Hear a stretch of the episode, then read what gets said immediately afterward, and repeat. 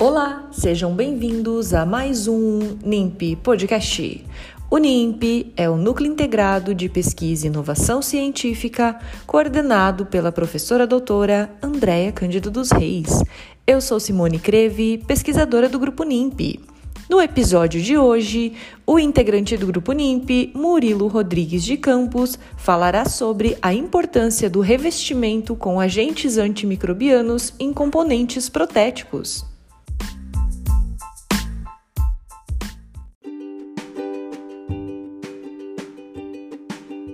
Olá, meu nome é Murilo Rodrigues de Campos e sou integrante do grupo de pesquisa NIMP coordenado pela professora doutora Andréia Cândido dos Reis. E no podcast de hoje falarei sobre a importância do revestimento com agentes antimicrobianos em componentes protéticos e saúde sistêmica dos pacientes. O componente protético consiste no elo de ligação entre o implante, que está submerso no tecido ósseo e gengival, ao meio externo, ou seja, a cavidade bucal.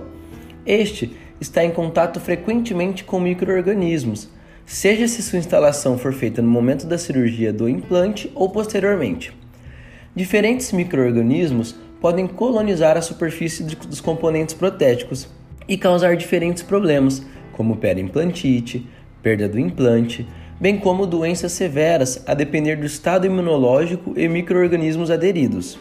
Desse modo, utilizar estratégias que diminuam esse acúmulo de microorganismos pode ser vantajoso para diminuir a probabilidade dos pacientes desenvolverem algum desses problemas citados.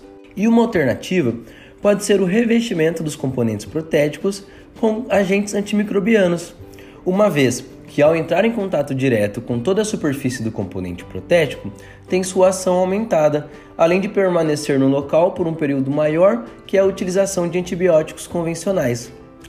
Diferentes agentes antimicrobianos são utilizados para isso. Dentre eles, o óxido de grafeno, polidopamina, nitrido de zircônia e de titânio, lactoferrina, tetraciclina, prata e doxiciclina. Estes atuam contra uma variedade de microorganismos responsáveis por infecções periimplantares, dentre eles Streptococcus gordoni, Streptococcus sanguinis, Streptococcus orales, Streptococcus mutans, Actinomyces viscosus, Fusobacterium nucleatum, além de colonizadores tardios, como Agregatibacter actinomycetem comitans e Porphyromonas gingivalis. Ainda atuam contra microorganismos como, como Candida albicans, Staphylococcus aureus, Escherichia coli e Pseudomonas aeruginosa, que podem desenvolver doenças sérias como endocardite bacteriana, pneumonia por aspiração e infecções respiratórias generalizadas.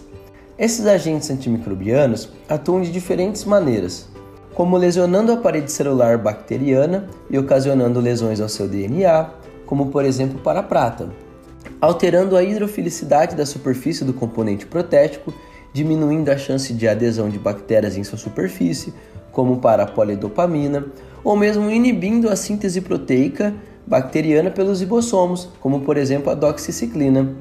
Portanto, é importante selecionar adequadamente contra quais tipos de microorganismos se deseja proteger a região e o paciente, logo que cada agente antimicrobiano atua para diferentes tipos de microorganismos.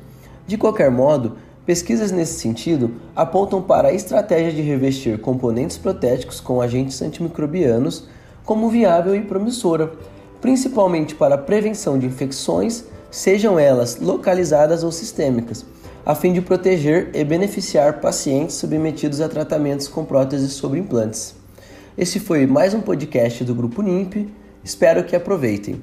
Lembrando que qualquer dúvida ou sugestões, basta nos enviar mensagem através das nossas redes sociais, arroba NIMP, FORP, USP. Até logo!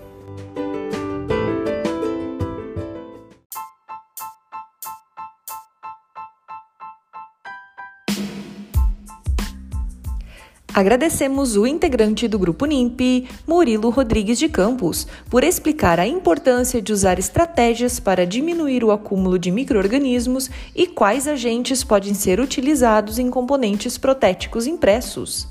Siga as novidades do NIMP no Instagram, NIMP. Esperamos vocês no próximo episódio NIMP Podcast.